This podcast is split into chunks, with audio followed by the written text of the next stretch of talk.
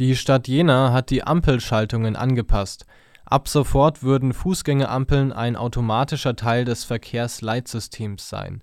Somit müssen die Taster an Ampeln nicht mehr berührt werden, um die Straße zu überqueren. Die Infektionsgefahr an Fußgängerampeln soll so verringert werden